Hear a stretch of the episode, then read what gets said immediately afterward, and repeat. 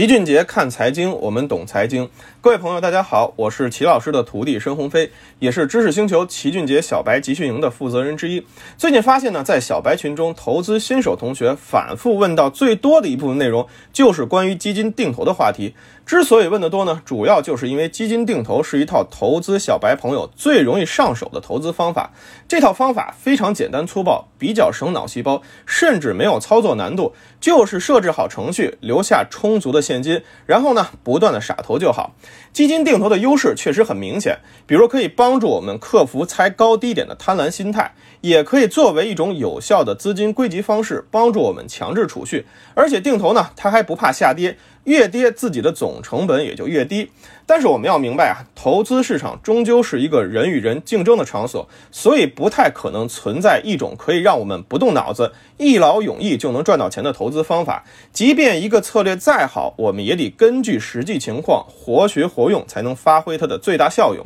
在知识星球齐俊杰的小白集训营里，很多新手同学经常会提问：我想定投一只基金，以十年为目标，能推荐一下吗？或者您看一下我手里这只基金，我想一直定投它十年，可以吗？诸如此类的问题，不知道是不是一些营销机构或者银行理财经理给大家灌输的万能定投理念，认为只要给我一个投资品，不管三七二十一，直接祭出定投大法，就能让我躺赢稳赚。但这其实正是大家对于定投策略存在的最大误区，也就是根本不去看市场大方向，也不去分析自己投资的基金是什么类型，就认为随时随地都可以开启定投大计，这是非常错误的观念。定投的真正秘诀呢，其实就是九个字：左侧定投，止盈不止损。道理也很简单，因为大家要知道啊，做定投，你的仓位肯定是一个由轻到重慢慢加仓的过程。所以从左侧开启定投，在仓位越来越重的过程中，您的持仓成本也会越来越低。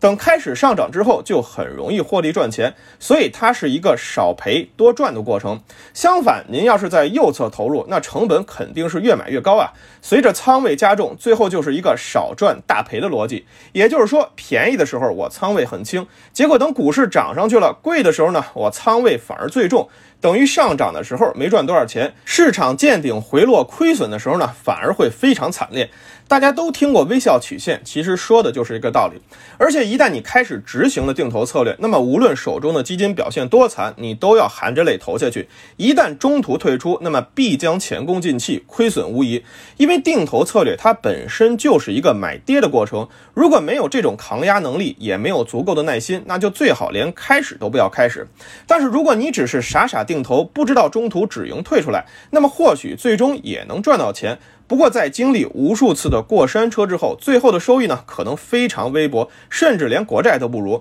道理其实也很简单，因为左侧定投效率极佳，你的成本会越买越低，所以与之对应的必然是右侧定投效率极差，因为越买呢，成本也就越高。那么，当市场反弹一路上涨的时候，如果你还不考虑退出手段，最终收益呢，一定是十分糟糕的，甚至还不如一直持有不动呢。针对小白同学在定投策略上存在的种种误区，我们这两周也在齐俊杰的小白集训营里给大家掰开了揉碎了，详细的讲解了一遍定投的正确打开姿势，以及什么东西适合我们做定投，如何设置定投的止盈线，止盈出来的钱又该怎么办等等一系列问题。希望小白同学呢以后自己在做定投的时候都能有一套完整的策略体系，知道哪些该投，何时定投，何时止盈。在遇到其他销售机构无脑推荐做定投的时候呢，自自己也能有一个自主的识别能力，这个人说的到底对不对？毕竟谁的钱也不是大风刮来的，都是大家用血汗换来的。所以齐老师总说，投资没风险，没文化才有风险。